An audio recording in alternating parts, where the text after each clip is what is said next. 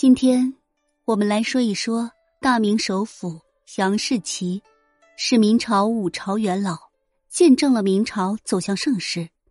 杨士奇为何可以经历五朝，受到重用呢？杨士奇是明朝重臣，少时丧父，游学四方，先后经历五朝，在内阁为辅臣四十余年，任首辅二十一年。创造了大明王朝从政时间最长、实权最大的内阁大臣，影响了大明王朝历史重大进程。杨士奇为何可以经历五朝，受到重用呢？杨士奇出生于江西凤凰台，幼年丧父，母亲改嫁，后来继父也去世了，他便跟随母亲相依为命，一边教学。一边侍奉母亲，他是五朝元老，见证了明朝走向盛世。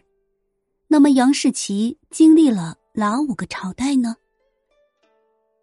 朱允文继位后，命大臣修筑《明太祖实录》，这项任务十分艰巨，需要许多有才之士相助。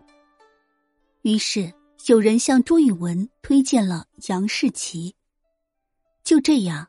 杨士奇进入翰林供职，成为当时的编注官。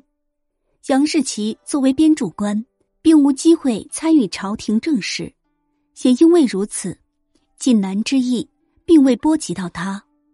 朱棣登基以后，处置了建文旧部，杨士奇便不算在内。朱棣非常欣赏杨士奇的才华，不久就将他提拔为内阁。杨士奇也开始有机会参与机务，他很懂得为官之道。